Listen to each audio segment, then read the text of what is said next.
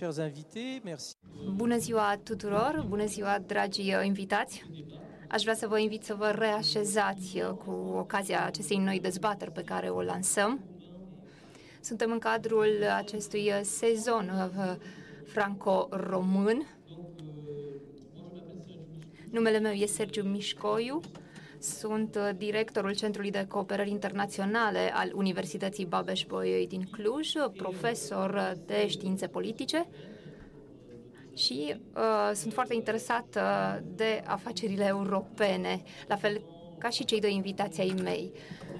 O să îi rog pe cei doi invitați, uh, Chloe Ridel și uh, Antoine Emrică, să se prezinte și să ne vorbească puțin despre rezultatul alegerilor uh, europene. Începem uh, cu două premise și anume, întâi, uh, populația s-a mobilizat foarte bine cu ocazia acestor uh, alegeri, chiar și în acele state în care de obicei prezența în cadrul acestui scrutin era destul de slabă. Putem spune așadar că democrația a reportat un succes extraordinar. De cealaltă parte, ne găsim în fața unui Parlament European din care fac parte trei uh, grupuri eurosceptice care au uh, cunoscut o evoluție extraordinară. Probabil că aceste trei grupuri vor reuși să blocheze pe viitor uh, anumite alegeri din cadrul Parlamentului European.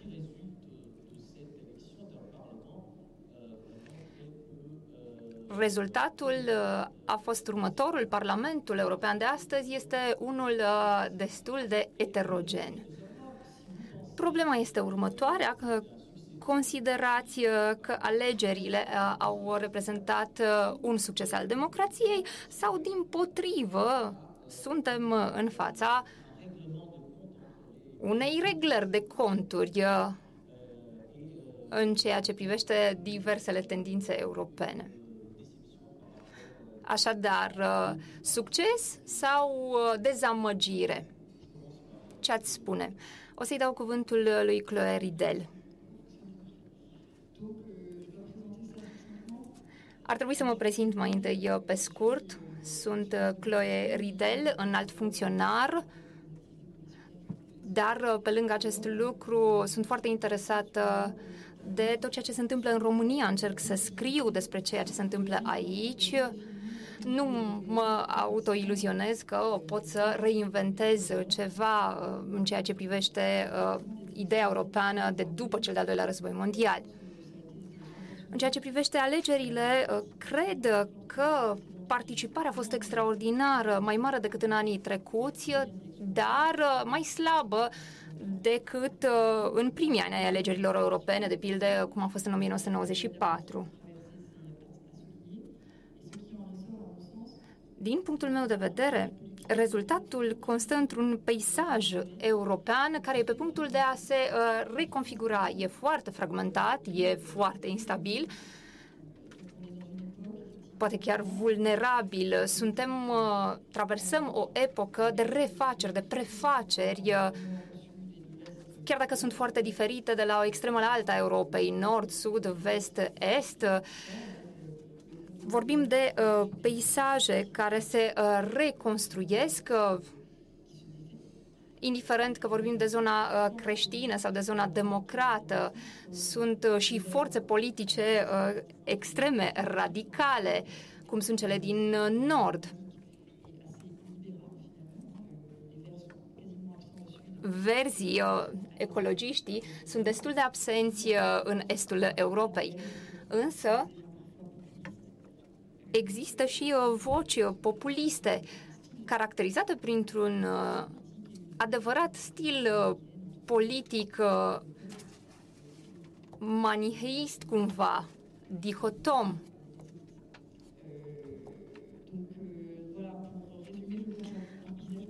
Pentru a rezuma, cred că ne aflăm într-un context politic încă mai fărâmițat, mai fragmentat decât era înainte. Iar pentru a face ca acest peisaj să devină și mai interesant, cred că miza care ne stă înainte este aceea de a reinventa ideea europeană într-o manieră mult mai complicată.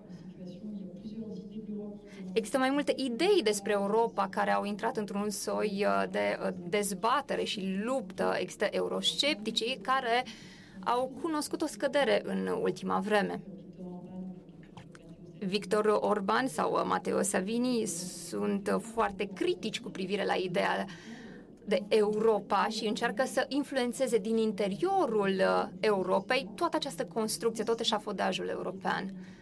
Peisajul politic european, așadar, e deschis unei adevărate dezbateri care e contra marii depolitizări despre care vorbeam în ultimii 30 de ani. Miza astăzi e aceea de a prezenta o idee a, a unei Europe alternative față de cea descrisă de uh, Salvini sau de către Orban.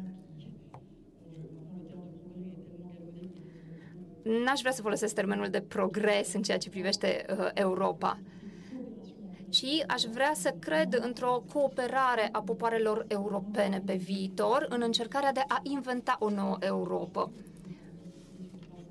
Trebuie mai întâi să avem un obiectiv existențial, să ne întrebăm de ce am avea nevoie de cooperare la nivel european. Apoi trebuie să ne întrebăm cum anume să ajungem uh, să îndeplinim acest obiectiv. Trebuie să existe o cooperare între națiuni, iar în cele din urmă avem nevoie de un adevărat program politic. Uh, ecologia ar putea deveni un program politic, dar um, n-aș vrea să monopolizez discuția, așa că mă opresc aici. Așadar, uh, există nevoia aceasta de a zgudui puțin Europa, cel puțin Asta am înțeles eu din discursul dumneavoastră. Ar trebui să redefinim ceea ce înseamnă baza Europei. Antoine, care e perspectiva dumneavoastră? Bună ziua! O să mă prezint și eu. Mă numesc Antoine Emric, sunt antropolog. De 15 ani locuiesc în România și cred că am terminat în ceea ce privește lucrurile pe care le-am de spus despre mine. Vorbind despre uh, alegerile europene. Din punctul meu de vedere, cred că accentul ar trebui să se mute asupra alegerilor naționale. În România, de pildă, au fost situații chiar flagrante. Așa că ar trebui analizat ceea ce s-a întâmplat în fiecare stat uh, al Uniunii Europene.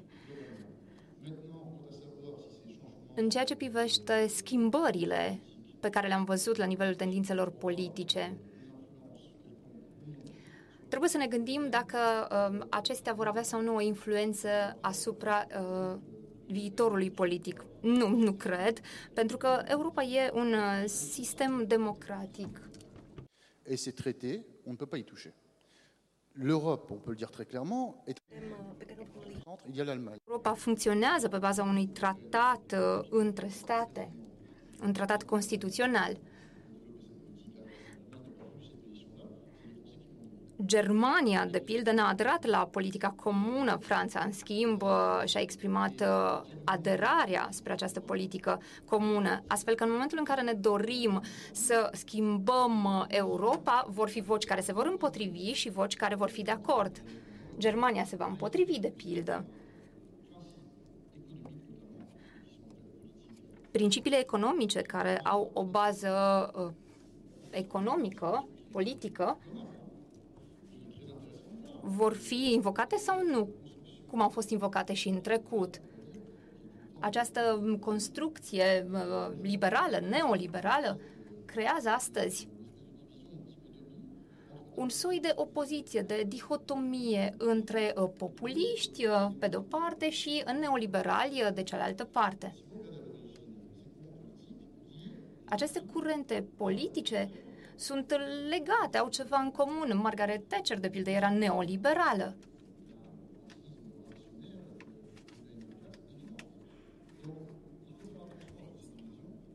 Trebuie să fim atenți la toate aceste uh, puncte de tensiune, la toate aceste diviziuni, uh, dar să ne înarmăm cu optimism.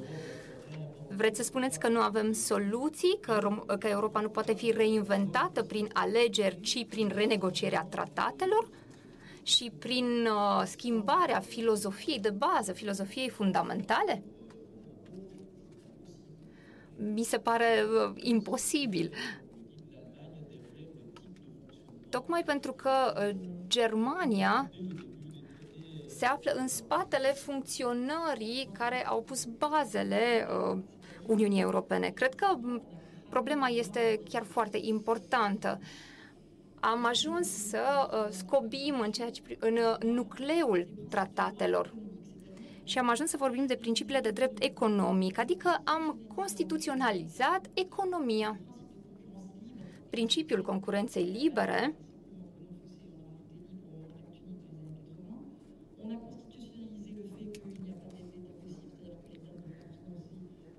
prevedea ca statul să nu poată funcționa o anumit, să nu poată finanța o industrie sau alta. Deficit et 60% euh, de dette sur PIB, alors sans aucun euh, fondement économique euh, évident, ça a été fait au doigt mouillé. Donc c'est vrai que de asemenea, tratatul prevede ca deficitul să nu depășească 3% din PIB și datoria națională să nu depășească 60%, dar până la urmă ce este o Constituție? Ea definește drepturile indivizilor. Trebuie să conservăm, să păstrăm acest echilibru foarte uh, fragil între drepturile oamenilor și alegerile populare. Ce înseamnă alegerile populare? Faptul că cetățenii pot oricând să schimbe situația. Deci ce înseamnă uh, democrația? Până la urmă, dizolvarea acestor repere care fixează o certitudine. Principiile economice trebuie să fie mereu în centrul dezbaterii publice. Ori situația de față ne arată că trăim într-o instabilitate permanentă.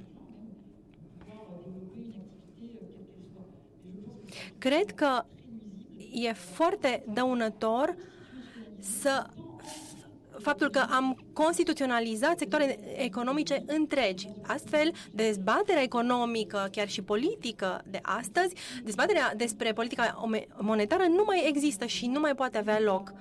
Și iată că dezbaterea este până la urmă sărăcită, democrația este sărăcită, uh, democrațiile naționale sunt sufocate. Hai să spunem că, în principiu, aceste tendințe au existat tot de totdeauna, dar Uniunea Europeană, până la urmă, le-a exagerat. Și cred că uh, a ieși în mod unilateral din tratat este o nebunie politică. Fie toate statele cad asupra unui consensus în privința renunțării la stat, fie um, Uh, sunt de acord cu tratatul uh, în, în comun. Să ieși, cum s-a întâmplat în cadrul Brexitului, Brexitului în mod unilateral, este o nebunie, un suicid. Timp de 10 ani, uh, iată, tratatul a însemnat un acord comun. Și deci se poate continua și în cadrul tratatului. Dar acest tratat nu trebuie să fie o stare fixă care nu mai poate fi modificată niciodată. Și cred că nu trebuie să propunem asta cetățenilor, un tratat imuabil. Haideți să ne întrebăm dacă am fi putut face altfel. Pentru că Europa nu este un stat-națiune bazat uh, pe baze comune, omogene, trebuia să găsim un numitor comun. Și întâi acest numitor comun au fost principiile economice. Și pe baza acestor principii economice am conceput un sistem un sistem care ne-a ajutat să redistribuim uh, bogăția, resursele. Și iată, acest tratat este până la urmă un compromis istoric. Da. Eu fac uh, doar o analiză, să fiu clar. Nu, nu mă lansez într-o dezbatere politică. Maintenant, pour aller plus loin, Cred că, în mod fundamental, nu putem trece dincolo de, uh, de tratat. În 1992 am, trata, am votat principiile de la Maastricht și pe baza acestor principii s-a construit Carta Drepturilor Fundamentale sau o inițiativă a cărții Cartei Drepturilor Fundamentale. Și ea a rămas doar un proiect, dar uh, multe Uh, țări au adoptat această cartă. Bine, nu uh, România și Bulgaria, pentru că drepturile cetățenești uh, sunt încălcate în aceste țări. Hai să vorbim despre dreptul muncii. Haideți să ne gândim la Uniunea Europeană din punct de vedere al construcției și al instaurării dreptului muncii. Dacă ne referim la analiza diversilor politologi, ne dăm seama că există o standardizare a acestui concept centru versus periferie. Iar Uniunea Europeană se bazează pe dumpingul social și fiscal. Este atât de clar. Fostul președinte al Comisiei Europene este un arhiter, a, arhitect al evaziunii fiscale la Luxemburg. Este vorba de Juncker.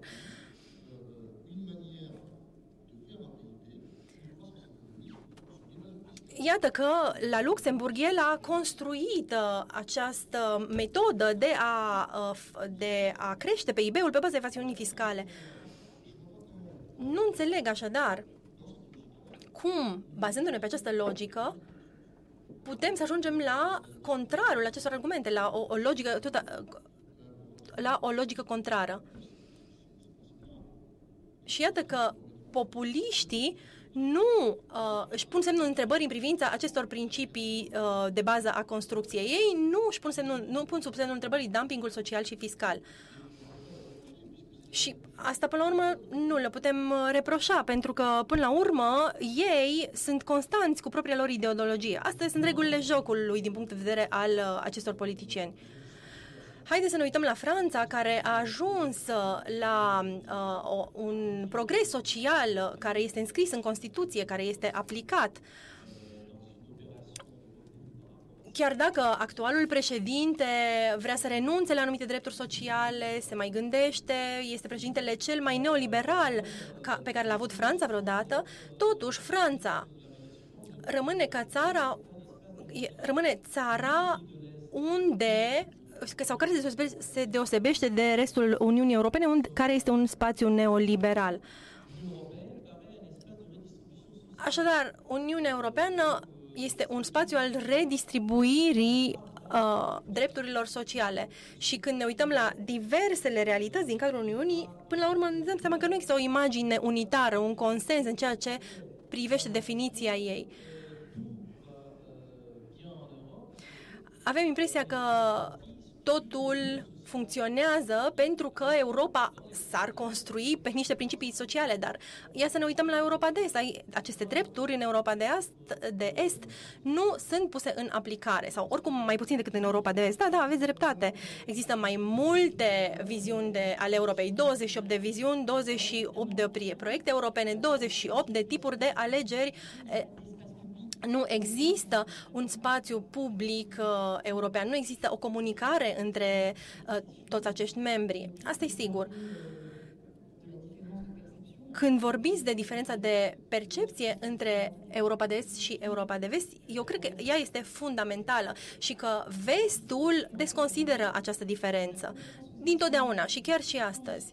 Am subestimat mereu consecințele uh, adeziunii noilor state la Uniunea Europeană și care este consecința? Prin noua adeziune am uh, uh, ucisă ideea inițială a Uniunii Europene, care era o viziune federalistă, o viziune a unei Europe strâns unite. Pentru că odată cu intrarea fostelor țări membre uh, ale blocului comunist, uh, această viziune s-a fărâmițat aceste state uh, au arătat că au nevoie să se afirme ca state-națiuni pentru a rămâne stabile și nu își doresc neapărat un cadru federale, uh, nu pot să adere la valori tipic occidentale. Pentru că, hai să, să ne gândim bine, uh, principiile și valorile Europei de Est și Europei uh, Centrale nu erau puse în valoare, nici nu existau în momentul creierii Uniunii Europene sau creierii tratatului de la Maastricht. Uh,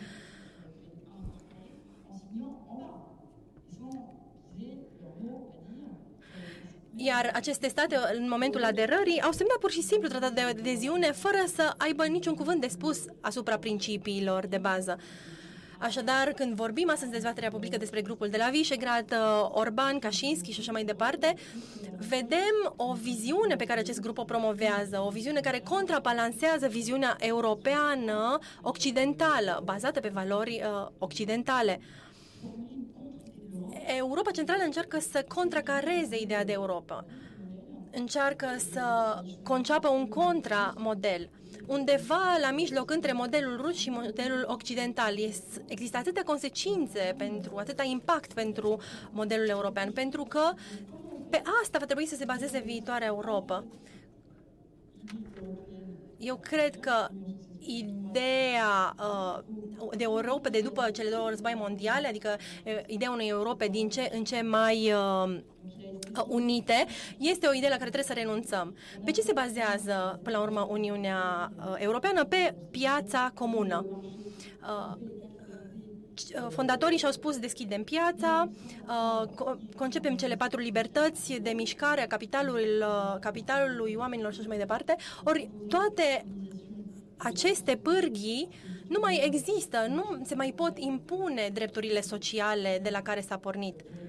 Pentru că nici nu există interesul țărilor, precum uh, cele pe care le-ați pomenit, paradisurile fiscale, uh, ca uh, aceste țări să um, impună drepturile sociale. Singurul lucru care este comun acestor țări este spațiul și uh, piața internă.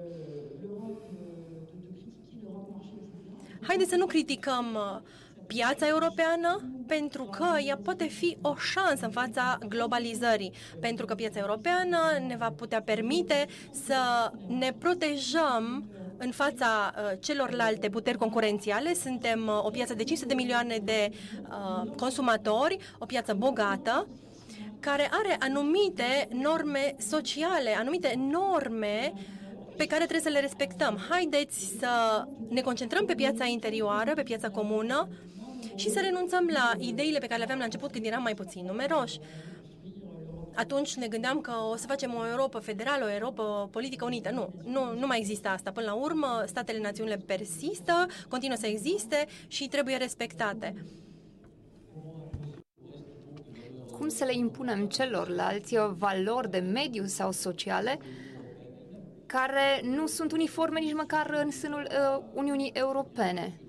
Am văzut uh, că toate schimbările climatice joacă un rol foarte important uh, în sânul uh, țărilor nordice, numai că în țări precum România sau Bulgaria, aceste probleme nu sunt probleme fundamentale. Nu s-au impus adevărate norme. În ceea ce privește normele sociale e la fel.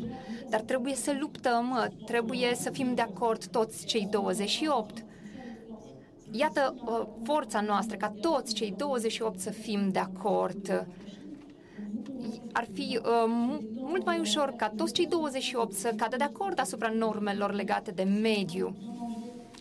Cu toții suntem interesați uh, de un trai bun, Așa că dacă le vorbim oamenilor despre un mediu sănătos pentru ei și pentru copiii lor, sunt convinsă că oamenii vor reacționa și vom reuși astfel să uniformizăm părerea celor 28 de state membre.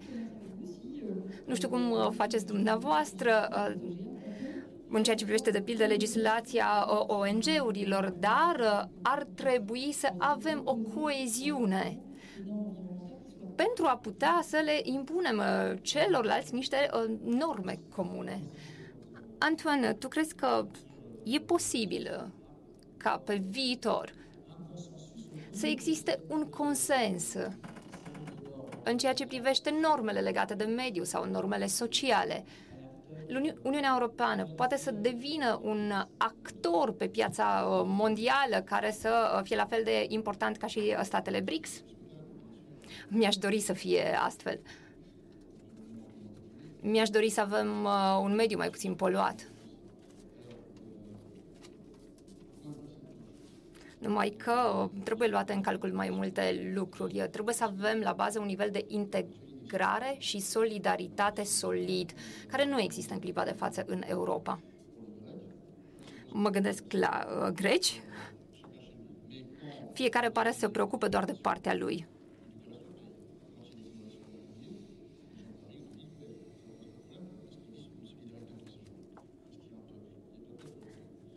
Există popoare și popoare, dar nu există un popor european. În ceea ce privește federalismul, cred că acesta e utopic. De cealaltă parte, la un moment dat a existat o propunere, însă imposibilă de realizat în clipa de față. Poate că pe termen mediu o să uh, reușim uh, să uh, realizăm această propunere care constă în faptul uh, de a uh, impune anumite texte asupra produselor care nu corespund din, punct de vedere, din punctul de vedere al mediului. Taxele uh, impuse statelor care nu respectă aceste uh, reguli uh, vor fi redirecționate pentru uh, eliminarea anumitor probleme legate de mediu. Același lucru poate fi aplicat și în domeniul ecologiei. Iată că dispunem de anumite instrumente. Problema e cum uh, să facem tranziția între situația actuală și ceea ce ne propunem pentru viitor. Cred că s-au uh, ciocnit mai multe generații. O generație mai tradiționalistă, mai veche și o generație nouă care e uh, pro-tehnologii. În Japonia, de pildă, uh, totul merge foarte bine din punct de vedere tehnologic, însă din punct de vedere uman parcă suntem la capătul istoriei. Alte state, precum și România, uh, au cunoscut mișcări sociale extraordinare și mă gândesc aici la uh, Roșia Montană. A existat așadar un interes pentru problema mediului și pentru problema ecologică.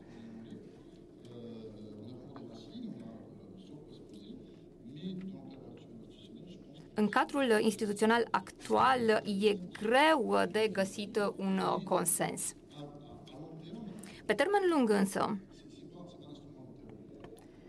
nu, nu vă pot furniza un instrument uh, pe termen lung. Vă pot, uh, vă pot oferi eventual scenarii pe termen mediu.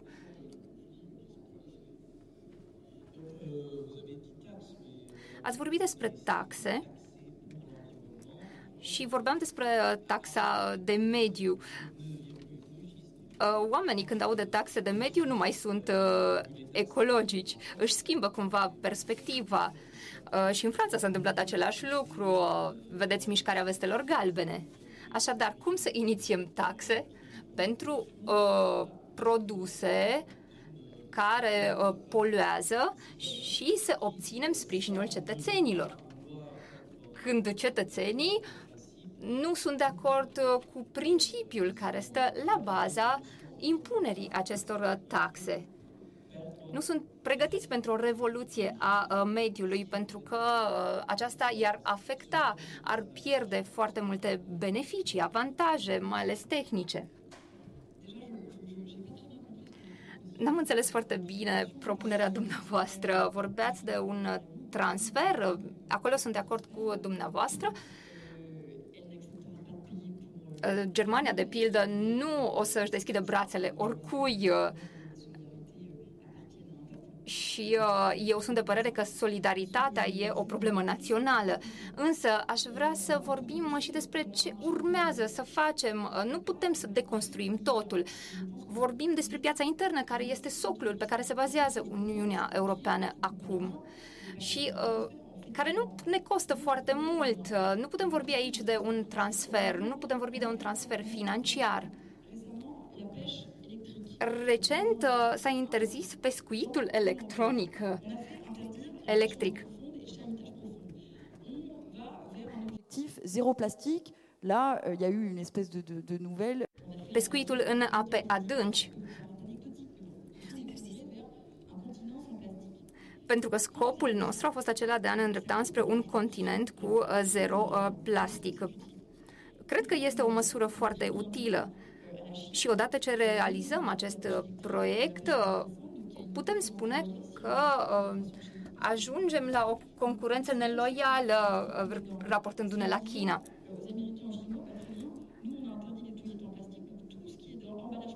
Dacă ajungem să ne împotrivim tuturor obiectelor din plastic, cum uh, să ne impunem din punctul de vedere al unei uh, puteri care să lupte cu uh, celelalte. Poate că proiectul acesta nu e un proiect viabil pentru mâine, pentru uh, viitorul uh, imediat. Dar, uh, cel puțin la uh, nivelul uh, comunicării și dialogului, trebuie să luăm măsuri trebuie să uh, lansăm uh, dezbateri și uh, nu să avem o viziune fatalistă că nu mai putem să facem nimic.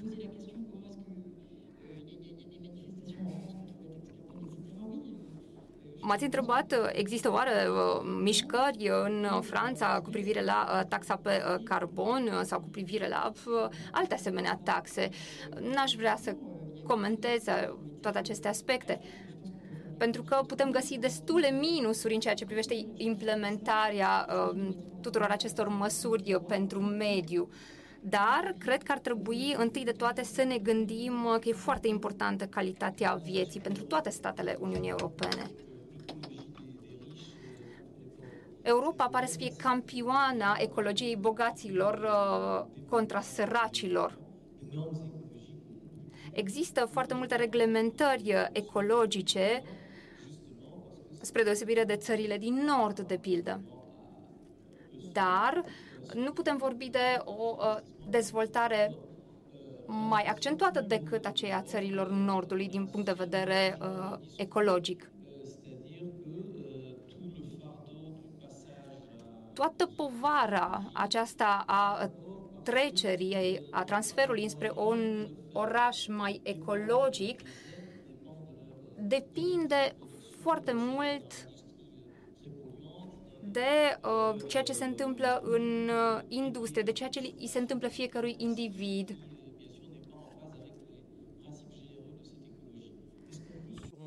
Euh, o să reușim oare să ajungem la o ecologie cu adevărat populară, care să prindă la public? În ceea ce privește mișcarea vestelor galbene, nu vorbim uh, nu vorbim despre toată populația, vorbim uh, despre oamenii care se găsesc într-o stare defavorizată.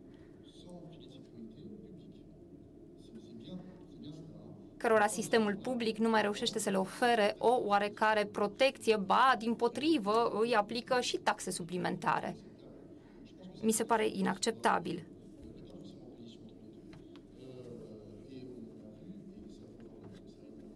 Trebuie să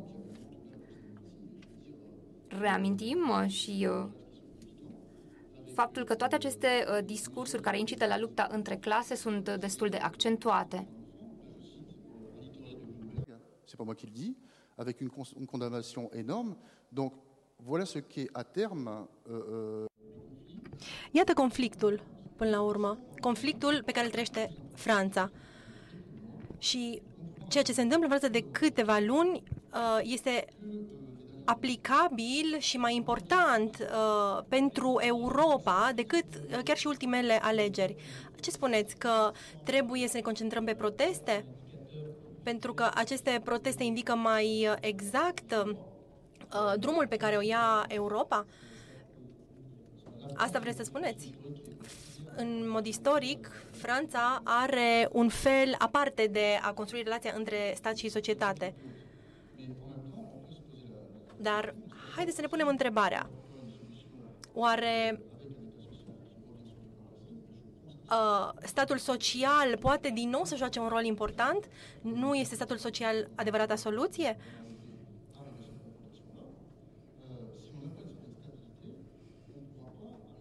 Dacă uh, nu există această instabilitate care există acum în Franța, până la urmă nu vom putea avansa e nevoie de uh, o securitate socială minimă, uh, o securitate socială uh, medicală. Și ce răspuns dau țările din Est la această nevoie? Un răspuns populist. Oamenii încearcă să-și construiască uh, o, o solidaritate comunitară pe bază de grupuri care dispare în fața puterii pieței. Și în cele din urmă toate aceste forțe vor fi de necontrolat. Deci ce vreți să spuneți? Că democrația până la urmă nu va putea fi decât populistă? Dacă ea va fi cu totul instituționalizată, ea nu va mai funcționa? Nu, nu asta vreau să spun. Vreau să spun că dacă nu aducem un răspuns democratic care să asigure o egalitate între oameni, nu mă gândesc la egalitatea perfectă, până la urmă oamenii vor căuta alte răspunsuri. Există Uh, de exemplu, uh, tip, acest tip de întreprinzători politici care utilizează uh, răspunsul rasismului. Hai să vă dau exemplul șoferilor din Franța.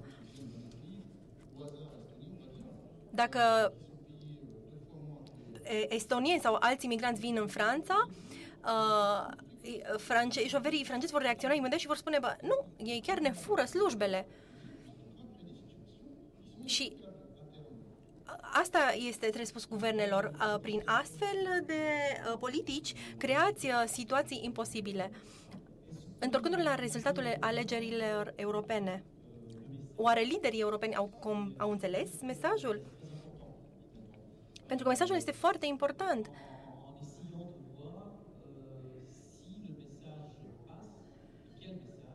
Haideți să vedem care a fost acest mesaj. Mesajul a fost înțeles. Oare acest mesaj va permite reformarea situației fără distrugerea uh, unor drepturi deja câștigate, cum ar fi piața comună. Oare situația va putea fi controlată? Se va reputea uh, crea uh, țesătura uh, socială, legătura socială, legătura politică? Oare mesajul a fost înțeles de către lideri? Sau este vorba doar de o victorie temporară a taberelor nepopuliste. Pentru că vom vedea apoi cum se vor crea alianțele între conservatori, liberali democrați, ecologi, ecologiști și așa mai departe.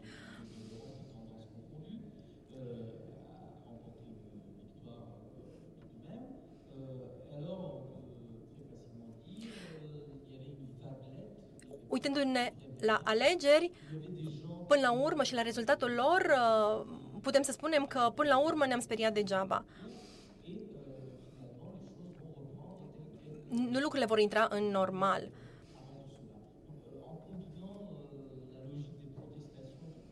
Iată, făcând analiza protestelor din ce în ce mai marcate în țările europene și o analiza uh, alegerilor europene, credeți că există un mesaj, că mesajul acesta a fost înțeles de mari conducători europeni, nu știu, nu știu dacă acest mesaj există și a fost înțeles, uh, viitorul ne va spune, dar în ceea ce privește natura populismului, eu cred că este vorba despre o reacție automată la tendința de sufocare a democrațiilor naționale, sufocare datorată globalizării Există aceste două situații care duc la neputința politică la nivel național. Și am văzut în dezbaterile politice și economice care uh, pur și simplu au luat-o razna. Iar pe de altă parte, am văzut că uh, statele națiune impun, uh, aplică anumite măsuri care le sunt impuse de instituțiile supranaționale. Iar statele sunt obligate să liberalizeze politicile pentru a rămâne competitive. Aceste politici le sunt impuse de sus, iar acesta, acest autoritarism de sus în jos intră în conflict cu nevoile poporului, cu nevoile omului obișnuit. Iată unde stă conflictul, unde stă lupta, iar statul este prins în capcană între aceste două tendințe. Și pentru mine așa se explică populismul. Este o reacție, o dorință de a relua controlul sub efectul nefast al globalizării, fie că vorbim despre politicile neoliberale sau de uh, curentele migratorii. Eu cred că populismul este în sine un mesaj care ne spune vrem să avem din nou controlul. Cine sunt reprezentanții ai populismului? Matteo Salvini, care închide porturile italiene și nu-i mai lasă pe emigranți să pătrundă. Și iată că Matteo Salvini este extrem de popular, pentru că el ia măsuri concrete. Și ce, ce ne arată el? Iată, am reluat în mâini controlul țării până la urmă ce a făcut el nu o să schimbe cu totul în mod radical situația italiană, dar imaginea lui uh, măsurile lui dă impresia oamenilor că, iată, își au din nou destinul în mâini. Cred că este urgent ca conducătorii să încearcă să înțeleagă că trebuie găsite aceste măsuri de corelare a lumii politice și a lumii economice Trebuie recreată piața internă care să fie un contrabalans la uh, piața mondială. Trebuie redesin, redesenate uh, frontierele. Și trebuie ca Uniunea Europeană să nu mai fie doar o scenă de teatru, doar un spectacol permanent unde uh, populiștii strigă din uh, fundul plămânilor, dar uh, până la urmă nu fac nimic. Trebuie într-adevăr să acționăm, să avem din nou puterea să acționăm. Și cum definiți dumneavoastră asta? Uh, printr-o întoarcere la democrația națională? Nu vă gândiți că ar putea exista un uh, populism pan-european, european, un uh, populism progresist? care să facă toate aceste lucruri la nivel european și nu doar la nivel național. Pentru că această viziune ar corespunde ceea ce, ideii pe care ați exprimat-o mai înainte și anume un spațiu, crearea unui spațiu care să, con, să fie o contrapondere spațiului chinez sau spațiului american. Uh, dacă ar exista o opinie uh, comună, publică, un popor european care să ceară anumite drepturi, anumite măsuri politicienilor europeni,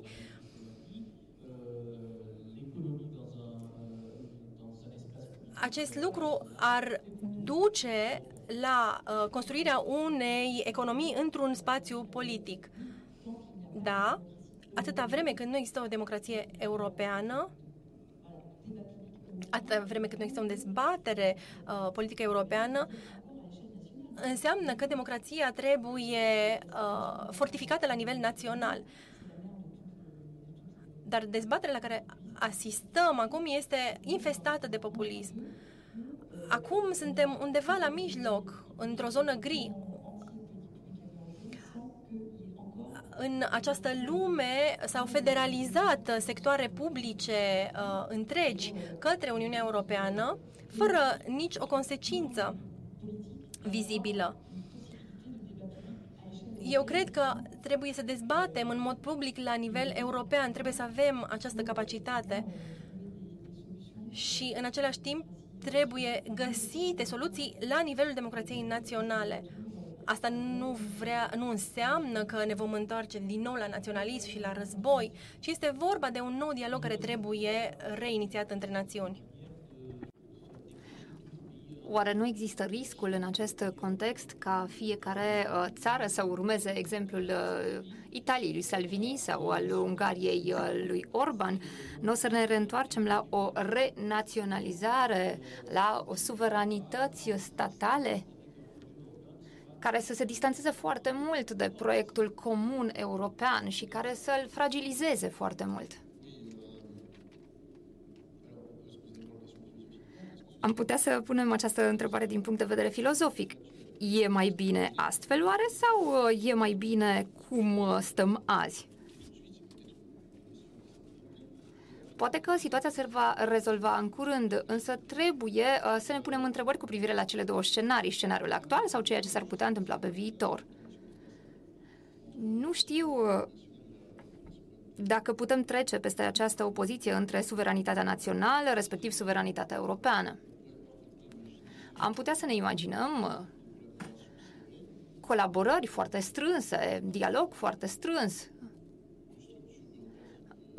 pornind de la ideea de bază a structurilor democratice. Poate că aici dialogul nostru a fost destul de superficial până aici. Putem să luăm ca punct de plecare ecologia.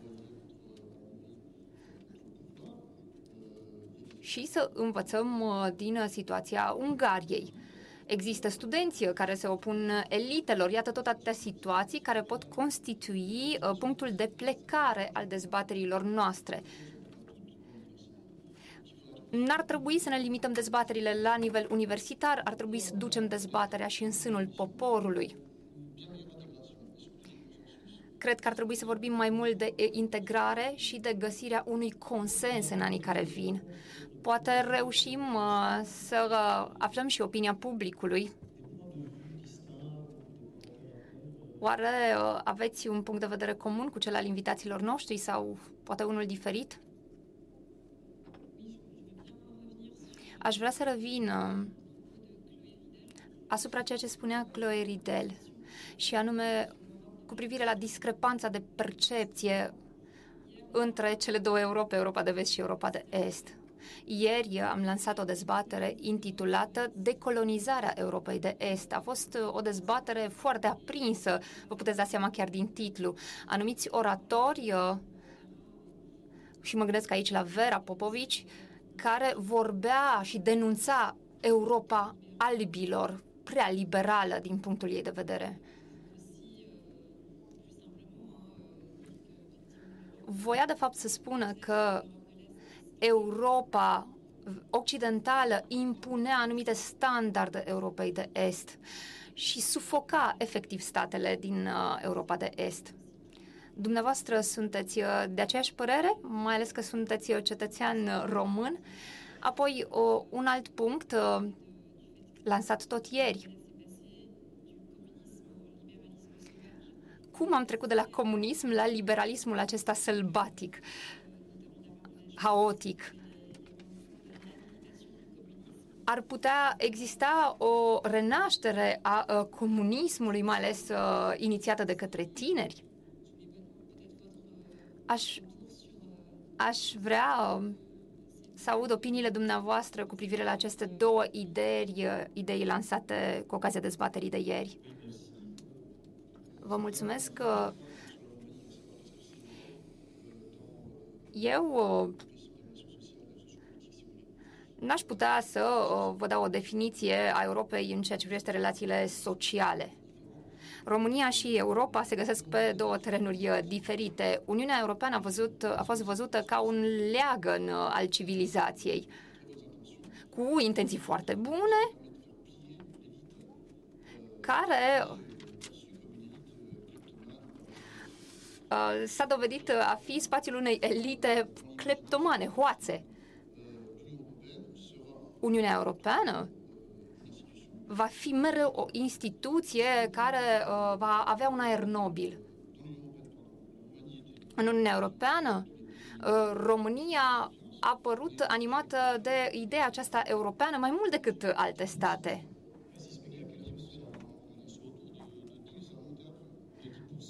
Aș vrea să vă pot oferi și uh, cifre. Uh, mă consult acum cu uh, Sergiu 77, oui. Donc on a... Trebuie să înțelegem, dintr-un punct de vedere local, că uh, Uniunea Europeană e în sânul acum unei dezbateri, unei dezbateri care nu e neapărat politică. În spatele acestei dezbateri uh, se găsesc discuții mult mai lungi, de pildă influența americanilor care ne-au uh, salvat după cel de-al doilea război mondial, apoi influența rușilor asupra noastră și am putea continua cu toate aceste exemple. Atunci când ne găsim la intersecția marilor imperii pentru a le face față sau a face față unui imperiu, alergăm imediat la celălalt. De pildă, m-am întâlnit cu un cuplu uh, bulgaro-polonez.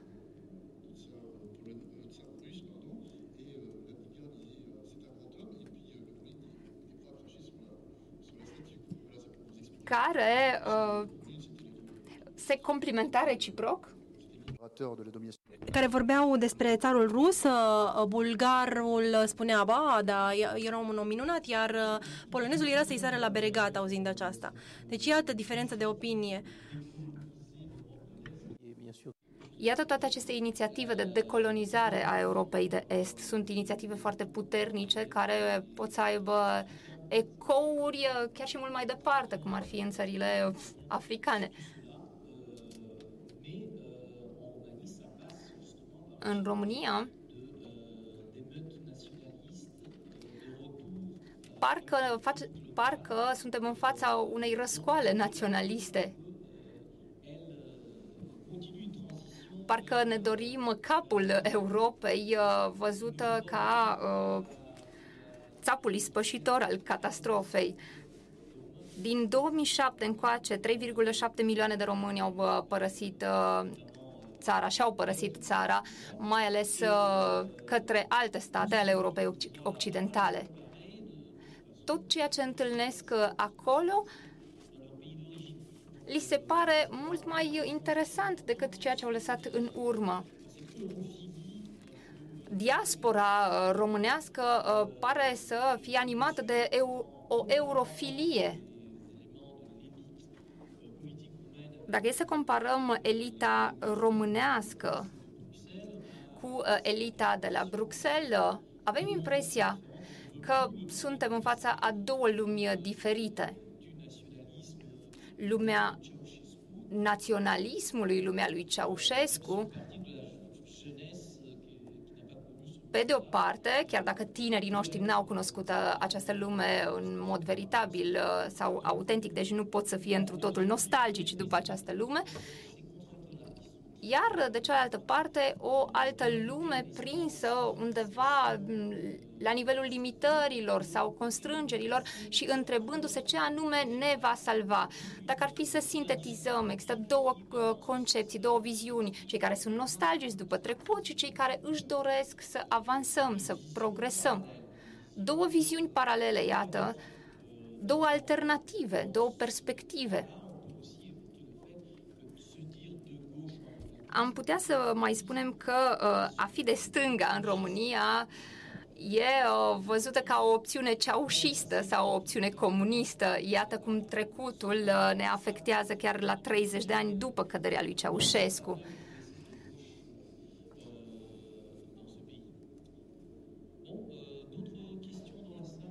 Dacă mai sunt și alte întrebări în sală?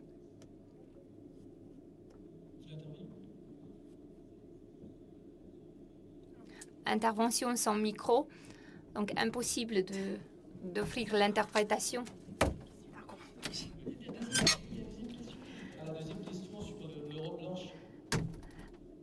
Există în sală o întrebare legată de uh, Europa albă, Europa rasei albe.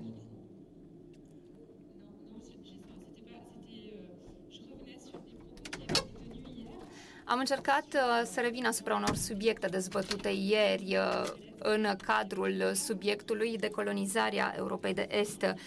O tânără, o tânără româncă avea uh, un discurs destul de vehement împotriva Europei albilor, pe care o refuza vehement. Ce, ce credeți despre acest tip de perspectivă? Eu sunt de părere că e vorba de un fenomen de nișă, un fenomen minoritar. Nu cred că toată lumea e de părere că Europa e capitalistă și uh, uh, albă, aparținând albilor. Dacă toată viziunea lui Orban, și anume viziunea unei Europe uh, albe, creștine, merge foarte bine, ajunge uh, și la uh, populație dacă discursul lui este unul foarte bine susținut. În România, de pildă, sunteți 89% ortodoxi, în Ungaria, de asemenea, uh, creștinii uh, au un, constituie un uh, procent considerabil. Iată așadar că în Europa uh, de Est uh, populațiile sunt foarte omogene și e normal ca acestea să respingă valul migrator. În, în Ungaria uh, se poate observa un fenomen foarte interesant. Maghiarii primesc imigranți români, dar nu primesc imigranți din Orientul apropiat. Sunt contra mișcării islamice, dar acceptă alte tipuri de migranți. Avem exemplul a două state, uh, Polonia, de pildă, și uh, România. Un seul noir à Bucarest, ah, ça fait six mois que j'habite à Bucarest.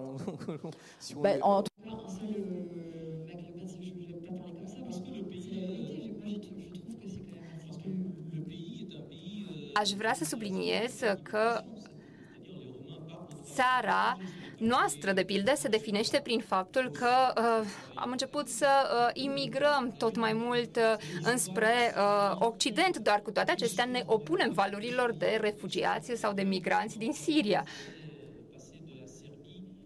Ne era În uh, Ungaria, de pildă, a fost această frică că imigranții vor trece prin Serbia și vor ajunge la granițele Ungariei. E o viziune diferită față de cea a Germaniei.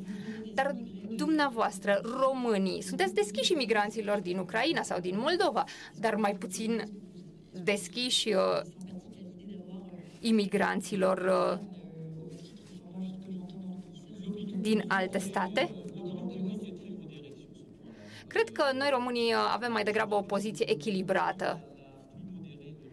Cred că suntem cei mai echilibrați uh, sau mai moderați uh, din Europa Centrală în fața acestui val al migranților musulmani. Cred că suntem mai puțin înspăimântați decât, decât alte state. Poate și uh, din pricina istoriei noastre. Am fost mereu la intersecția uh, istoriei, am fost chiar la marginile Imperiului Otoman. La Cluj se poate vedea foarte bine această, um, această moștenire prin uh, mediul uh, multicultural de care ne bucurăm. Așa că în momentul în care avem o lentilă, o perspectivă asupra Estului sau a Vestului, suntem destul de moderați. În ceea ce privește istoria unei Europe albe, Aș zice că e trasă de păr.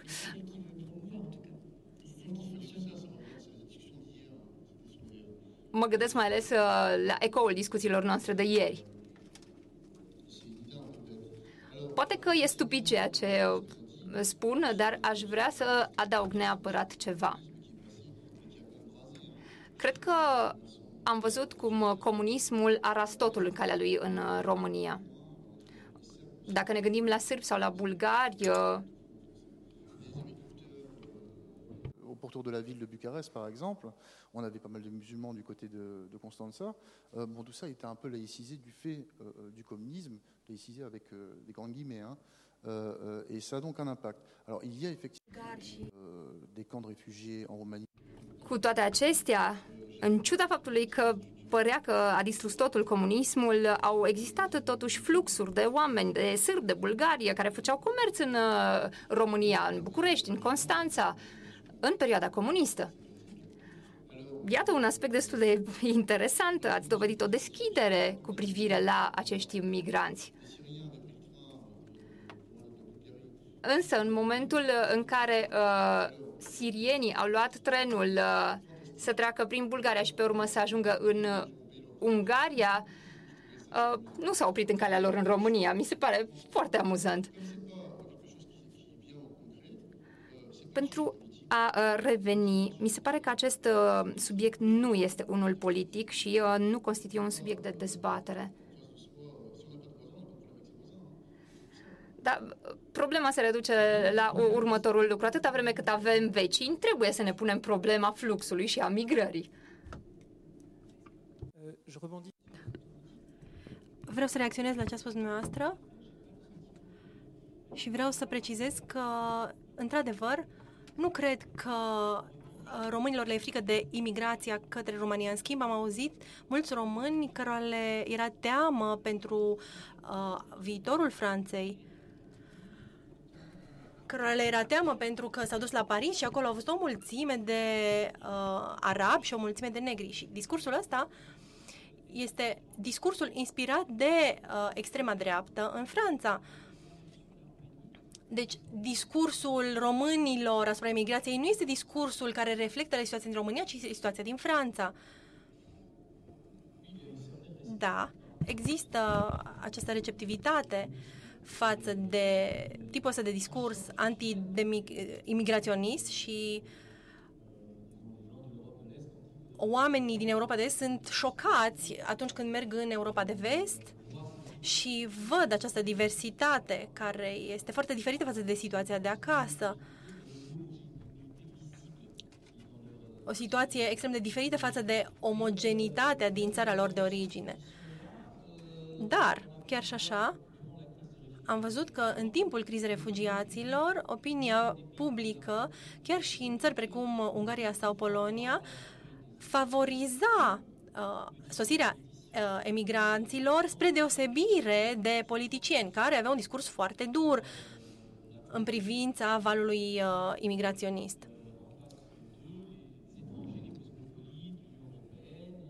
Aceștia se opuneau uh, uh, străinilor, cosmopoliților Uniunii Europene care intenționeau să denaționalizeze, să distrugă statul național uh, primind acești uh, emigrați. Uh, acest discurs nu a funcționat în România, în Bulgaria, dar a funcționat uh, în alte țări. Uh, de exemplu, în Slovacia, uh, tipul acesta de discurs a prins așa pe jumătate, dar cred că ne apropiem oricum de sfârșit. Să spunem două cuvinte despre să spunem două cuvinte, uh, cerând părerea celor doi invitați, încotro se îndreaptă uh, viitorul uh, conducătorilor europeni după aceste alegeri. Și atunci când vedem că instituțiile europene au nevoie de un consens, dacă ar fi să dau o concluzie, aș spune că cred că uh, lipsa de încredere față de partidele politice astăzi este foarte mare, mai ales tinerii uh, duc, uh, nu au încredere față de aceste uh, partide și de aceea fiecare preferă să-și înființeze o societate sau o organizație și toată lumea fuge de partidele politice. Dar posibilitatea de a schimba lucrurile aparține instituțiilor, aparține uh, partidelor politice. De aceea trebuie să participăm la alegeri. Nu ajunge să ne rezumăm la micul nostru grup de prieteni, la mica noastră asociație. Trebuie să regăsim sensul unei vieți colective, să ne reimplicăm în politică. Când văd tineri uh, care se implică în partidul Momentum, uh, și care a ajuns să aibă 10% uh, în urma alegerilor europene, acest lucru îmi dă speranțe. Trebuie să ne asumăm acest discurs radical de dorința schimbării în cadrul instituțional.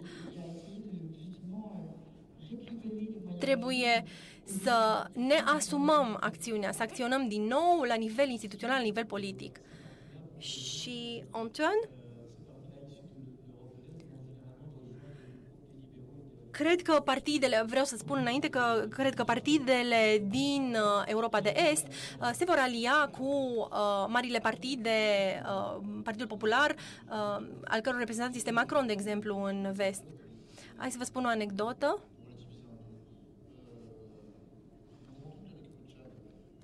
Um, unchiul meu a trăit în Chad timp de mulți ani, iar copiii săi s-au născut acolo.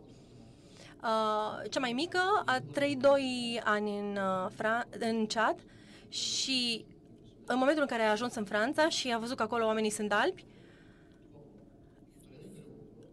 când a ajuns la aeroport, era terorizat de toată mulțimea asta de fețe albe, pentru că mama ei era neagră, tatăl ei era un pic roșiatic. Deci, fapt... Uh, c'est plutôt une, une rencontre culturelle, une, une altérité qui se voit. Deci, cum privim uh, stranietatea, diversitatea culturală, depinde de perspectivă. Asta vreau să spun.